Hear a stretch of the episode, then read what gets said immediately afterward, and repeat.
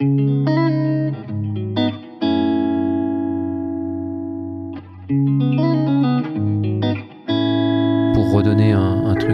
to go back to something that's really basic, but that we've all got to bear in mind, if you double their lifespan, then you halve their environmental impact. So, where your sofa used to last for 15 years, and now it lasts for seven and a half years, then you double the environmental Avec 15 ans, impact of your en faut sofa. 7,5, vous multipliez par deux l'impact du canapé. BNP Paribas Personal Finance invites you to discover On the Way, the podcast that explores the paths to responsible consumption. Whether entrepreneur, people from the world of business, or researchers, On the Way gives a voice to those who day after day are helping to develop more sustainable consumption. Welcome, and I hope you enjoy listening. Bonjour on the way, je suis Luc Hello on the way. je suis le My fondateur name's de Luc Monvoisin. I'm the founder of Kataba, and we're a green tech company working in furniture, lighting, and building equipment. My background is a bit unconventional. I started my studies in industrial design. That was in the year 2000. Design has evolved a lot over the last 20 years. When I was at design school, I got the feeling that basically, unless I was one of the stars of the sector, all I'd be doing would be changing the color of kettles every year. That wouldn't be such a bad job. But it also wasn't what I wanted to do. The profession has developed a lot, notably because designers are able to take into account a whole lot of diverse and varied factors, such as marketing, techniques, aesthetics, and so on, and support project teams in developing innovative solutions. That aspect of design has emerged over the last 15 years, and that would probably have suited me much better. But it wasn't like that at the time. So that's why when I left, I joined the Merchant Navy. I was an engineer in the Merchant Navy. That's where my eco awakening happened. It was in my early years as a Merchant Navy officer when I saw what the reality of offshore oil really was. As I started out working for several years in offshore oil, over there I saw what our work really meant supplying all that oil that we all need to go shopping, and the concrete reality of it all. When you're in Africa, in the Gulf of Guinea, it's not at all pretty.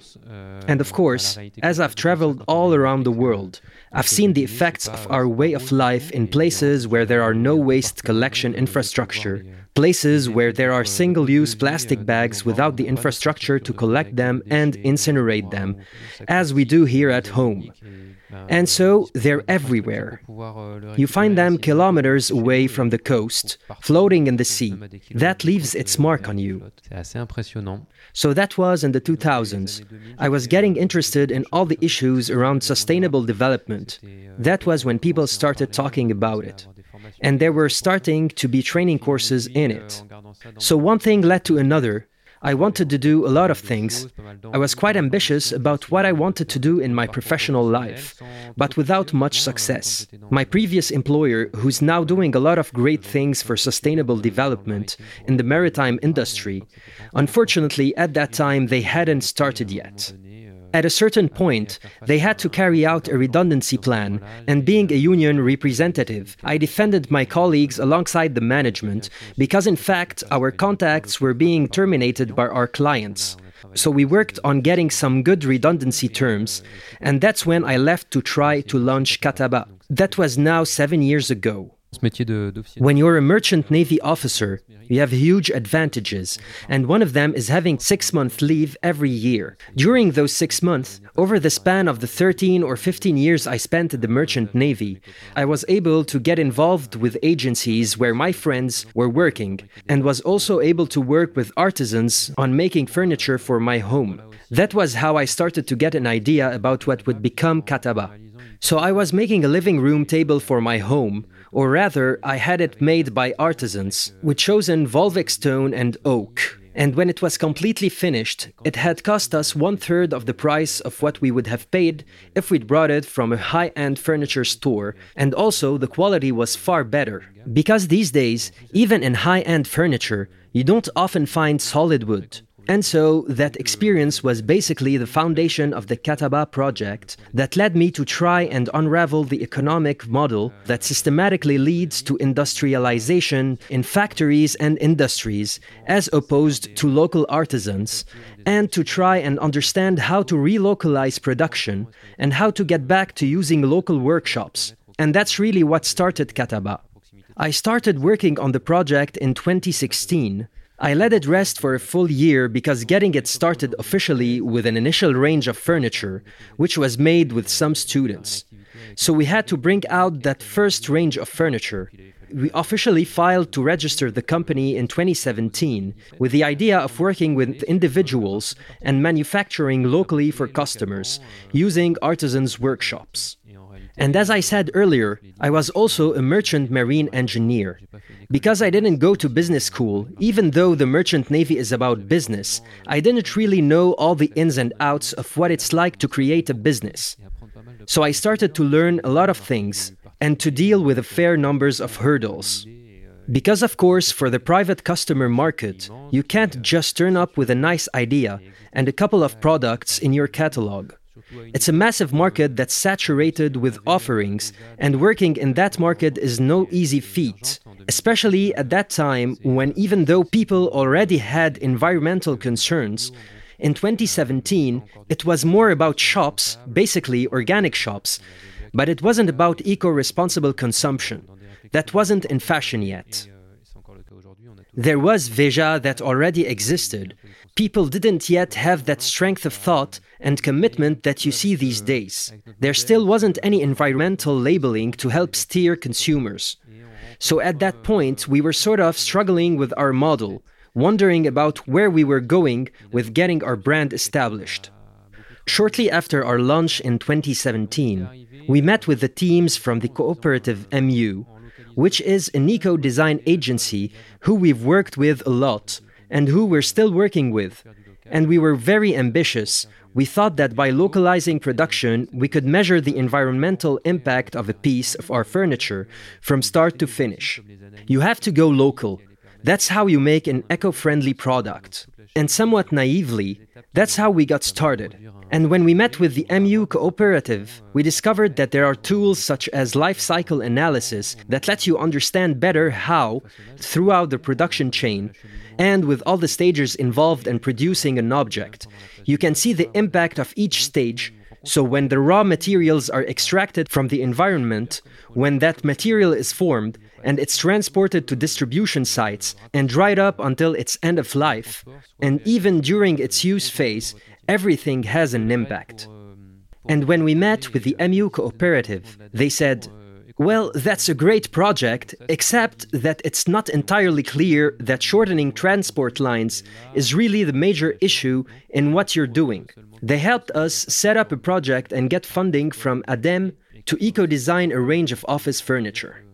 And that was in 2018 when we released that first range of eco designed office furniture.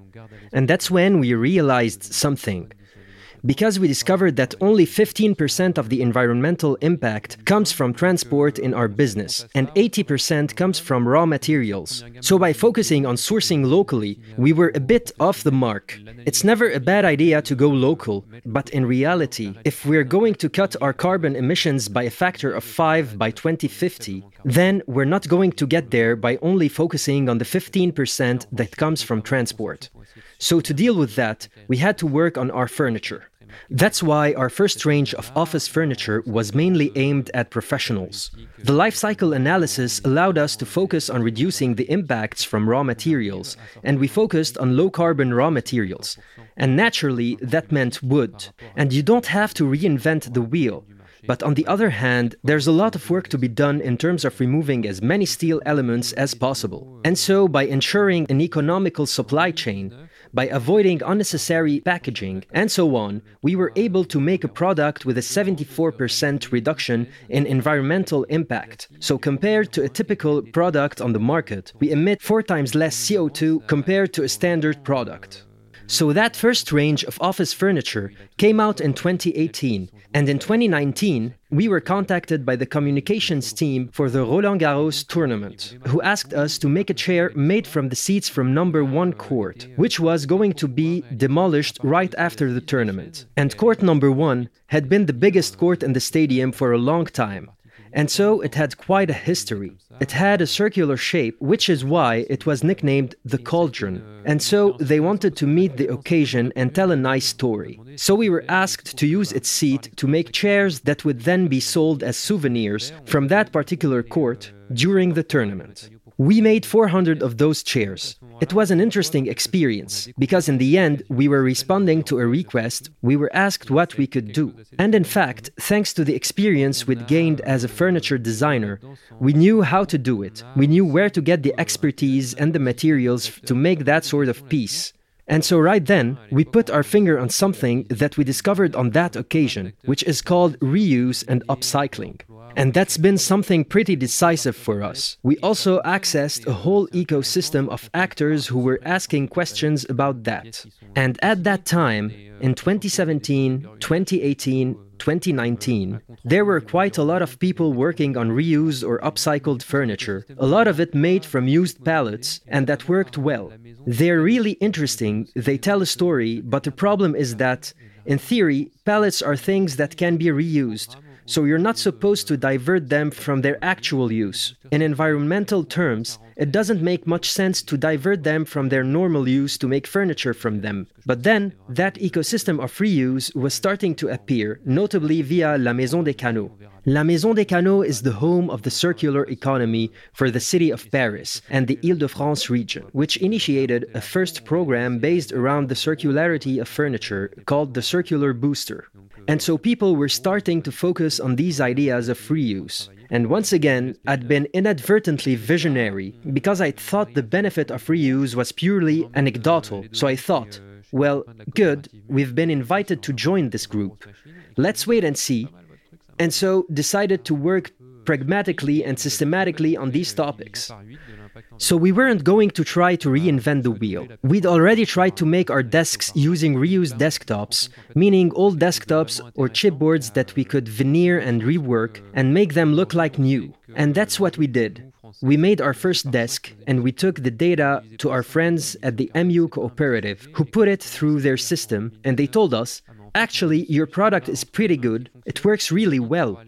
We were a bit surprised as they told us that in fact we divided the environmental impact of our desk by a factor of 8. We had more than doubled its performance compared to what we had done before. And so we realized that we had something really interesting, which makes all the more sense today, as the challenge for us in France is to divide our carbon emissions by a factor of 5 and it is not easy. So when we realized in 2019, we've got a solution on our hands that works, that works by a factor of 5 and maybe even more. So that was great. We were really happy about it, as we hadn't imagined we'd be able to provide solutions like that.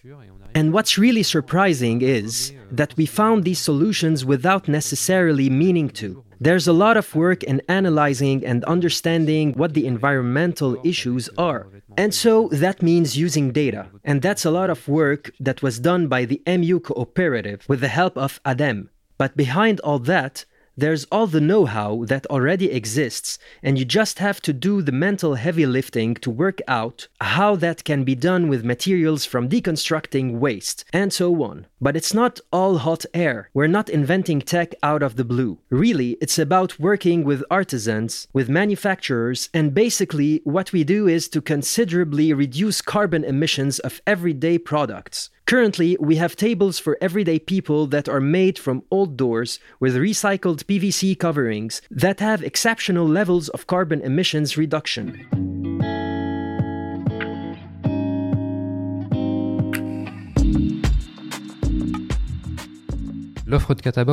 Currently, Kataba's range in twofold. There's a general public range on our website with furniture that's eco designed using reused and upcycled materials. And so that's accessible to everyone. And then we also have a slightly more specific offering that's for professionals, where we can make tailor made products. So we discuss their requirements, which might be things like we need furniture, or we need lighting, or we have this waste, we don't know what to do with it. And so we bring our know how to that. We do a study, and we come up with an offering and a value proposition. Then, taking into account their budget and their project, we try to find a nice way of doing something with the materials available and meet their needs in terms of products. A good example of this sort of collaboration is when we worked with BNP Paribas Real Estate, who initially asked us to work on an acoustic panel for an auditorium. As things moved on, as we'd already worked with them on learning about reuse, as with a lot of real estate actors who have identified that as a significant factor in their transition, they asked us to take things a bit further and work a bit more on reuse in their auditorium. So, in the end, we made the entire auditorium with the vast majority of materials being reused. We saved over 8.5 tons of CO2 and we reused over 80% of the materials on site. And so that made for a project with an 84% reduction in carbon emissions for materials. That's really the sort of learning we do on the fly with real estate players who bring us their problems and we come up with real-world solutions. There's a real R&D element at Kataba and so that accounts for a good proportion of our turnover. Currently, that represents the bulk of our activity and most of all, it allows us to continue to go further and experiment with materials and that now provides us with a lot of understanding of know-how and possibilities for materials and there's still so much more to learn.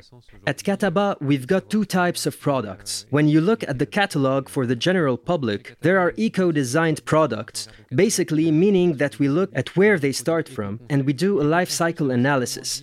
And we can tell the product has an impact on this, this, and that. So we do the eco design work and then we try to reduce all this impact. So maybe you have a glass table, for example.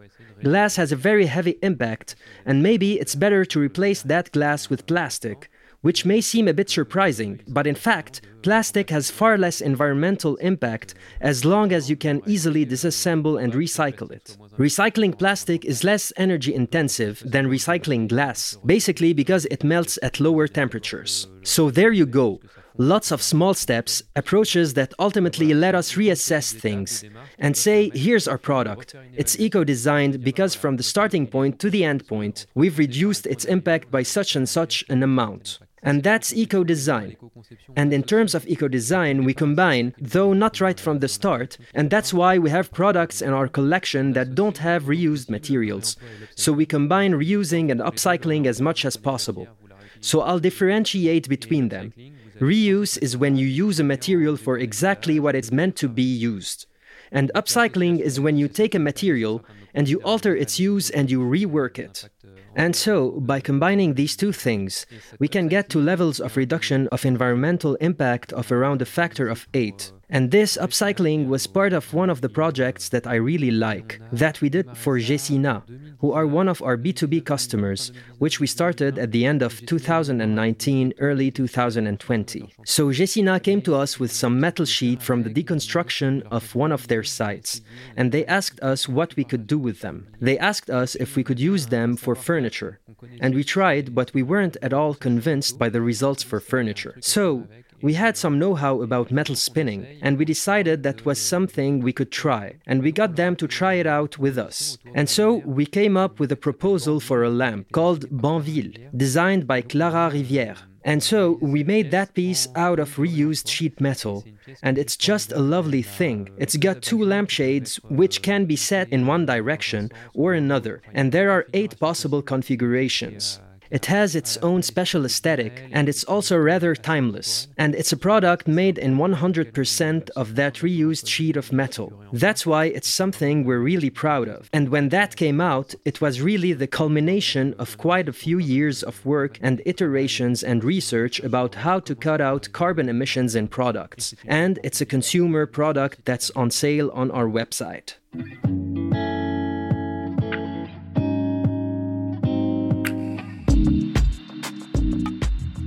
Kataba, Kataba is first and foremost an ecosystem. We're a six person team with a designer who's been with us for four years, my partner Florent, who's also been here for almost four years. There's Isaure, who recently joined us as brand director. We've also got Manon, who's working on sales. And then we've got our intern, Marie Sophie, who's doing an excellent job. And around us, we've got a whole ecosystem of manufacturers and artisans, some lovely SMEs who, depending on our requirements, come up with all the tooling and expertise that we need. And that's basically how Kataba works. To use a bit of entrepreneur jargon, it's a fabless business, meaning that we don't have our own workshop. And so, by not having our own workshop, we're able to seek out specific expertise according to what we need to work with this or that sort of material. That's what lets us find solutions for reusing glass, stone, wood, or steel. And that's how you create value chains and you get a lot of people working together on making a product. The Bonneville lamp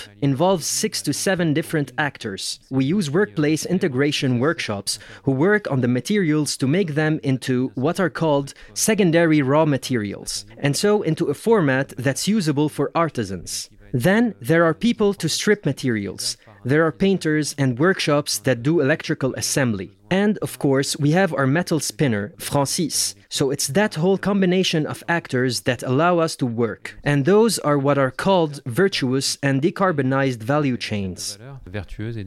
There are two types of actors in our ecosystem those that are already involved in reuse, and notably the workplace integration workshops, who we are involved with, and that are set up around these activities because they've got the flexibility to work rather effectively with all kinds of materials without being constrained by industrial tooling that would freeze them into one approach, into one single format of materials, which is in fact a massive hurdle for reuse. Because, of course, you're working with materials that don't really fit into so called norms, and so you have to be able to adapt to that. So these workplace integration workshops are invaluable for us because they've got that flexibility. And apart from those, there are a lot of actors that are curious about what's going on in reuse, decarbonization, and all that who are following us because we go to people with products and we say, okay, we need to try and work with reused glass, reused metal sheeting, and sometimes that doesn't even require any change to what they do, and it works out naturally. For a painter, painting reused sheet metal or new metal is no different.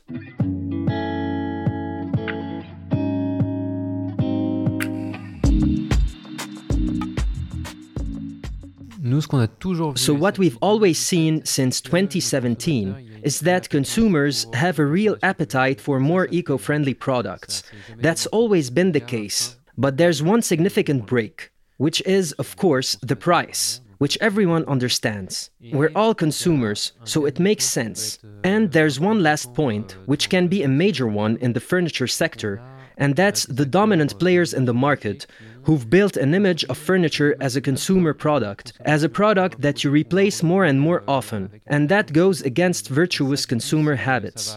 So, to go back to something that's really basic, but that we've all got to bear in mind, is that in terms of products, if you double their lifespan, then you halve their environmental impact. So, where your sofa used to last for 15 years, and now it lasts for seven and a half years, then you double the environmental impact of your sofa and that's apart from its components or the whole thing being manufactured in China instead of Europe. So it's clear that there's a mindset that needs to be shifted and which is shifting. We're seeing more and more actors moving towards second hand goods who are realizing that they don't need brand new products. People need things that speak to them, that correspond to the aesthetics they want to bring to their interiors. And that's not necessarily new items. So that's a rather good sign, because if you don't want something new, that also means that having products that last for a long time makes more sense, because when you go for second hand, they're also products that have a longer lifespan. So that's pretty encouraging.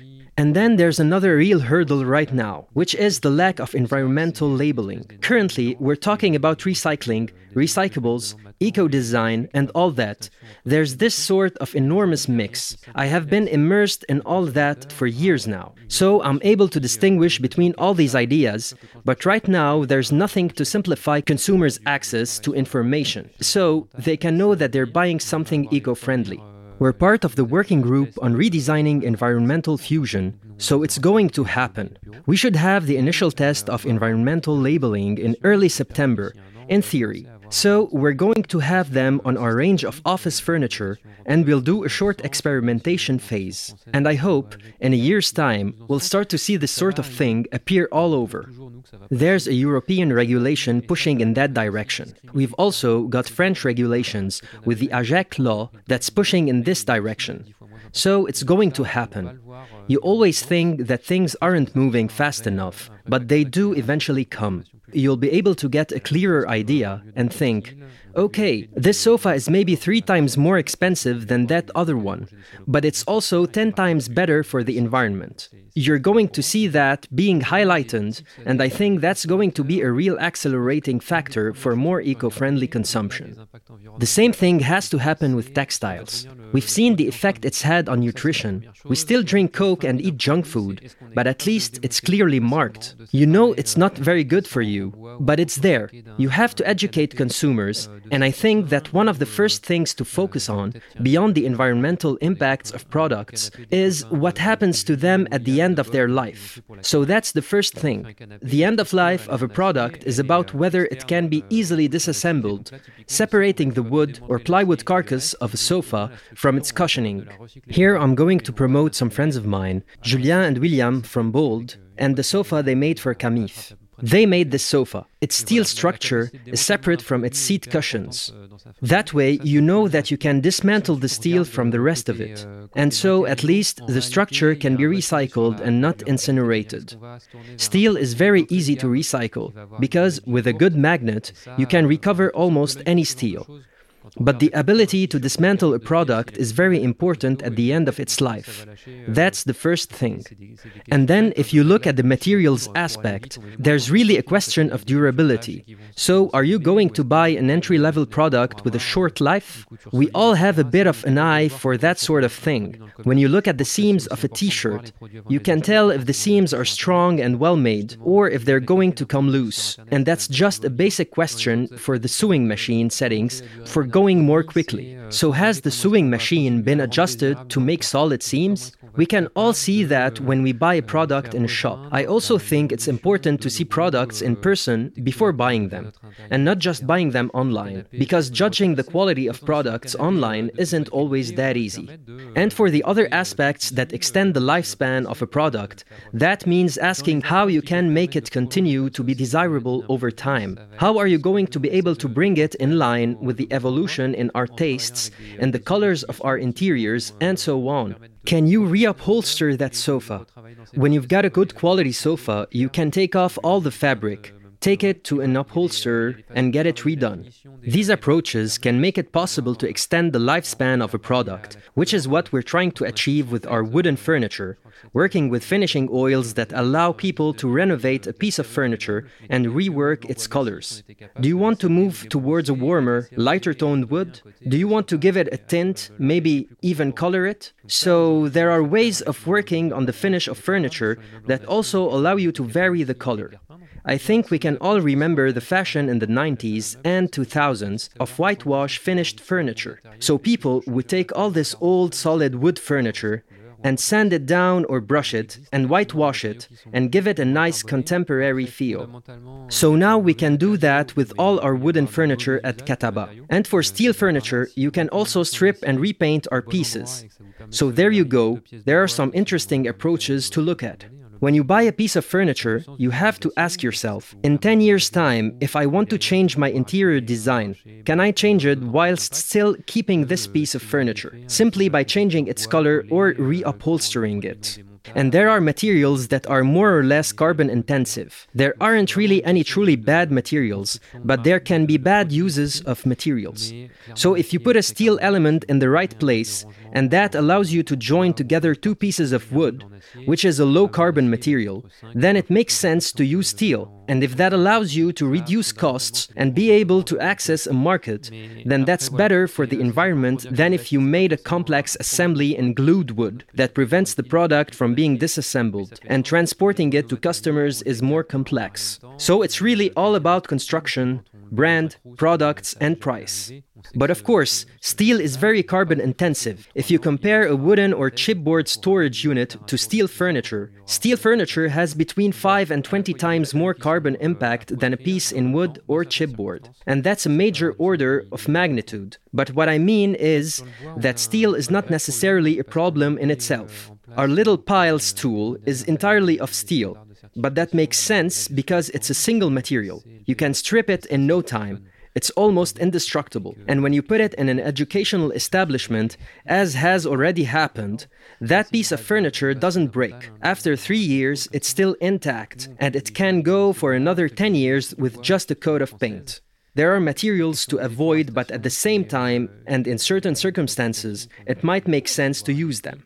But for wood, there's a real problem because forest management certification standards have been implemented over the last 20 years. Those are the FSC and the PEFC, which work pretty well, especially since the cash investigation looked into them and brought them back into order. It's fundamental to have a base standard like those. So we obviously favor those woods, we also favor wood from French forests. The question of deforestation, which is of course a concern that we've all got to bear in mind in France, it's not really about human action, or more specifically, it's not directly human actions that are the problem. What's problematic for wood in France is global warming, and those forests are starting to be unsuitable for the climate that they're now being exposed to. It takes decades to grow a forest, and global warming is moving faster than that.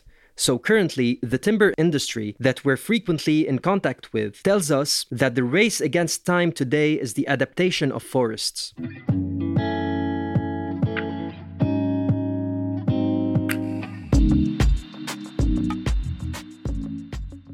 Pour ma part, en tant que consommateur, For me as a consumer, the Kataba experience has taught me a lot about the issues in my own consumer habits. And maybe that's also because my background as a merchant navy engineer taught me to repair things. Anyway, what I take away from these two experiences, which definitely add to one another, is that a lasting relationship with objects means objects that you can keep for a long time and that you can maintain. And to be able to keep objects for a long time and look after them, you have to actually want to. And that desire to look after and keep objects for a long time is first of all about taking your time over your purchases, taking your time to choose, and not buying in a hurry. Not just thinking, well, I need this, I'll get this.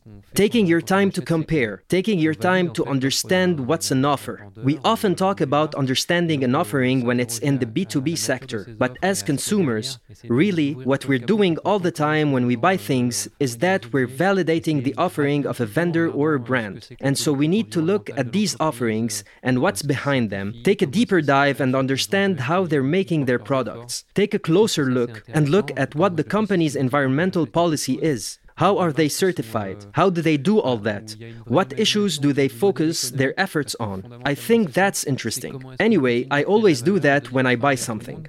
There are some really imaginative approaches around the economic model, because fundamentally, that's what it is.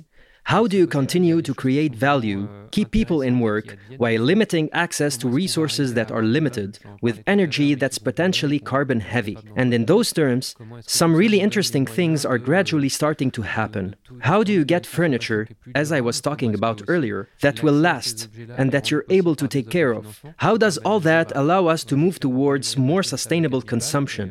How is access to such items made possible by financing offers which let you think, well, of course, I don't have enough cash to buy a table for 4,000 euros. And I think we've all been there at some point. But maybe there's a company that could make that sort of table accessible to me. And it's a table that I know I can pass on to my grandchildren. Because it's a classic design, it won't go out of fashion in a couple of years, and you'll always look at it as a real feature when you see it in your living room. So I think it's about how you create attachment to objects and how you humanize the act of consumption.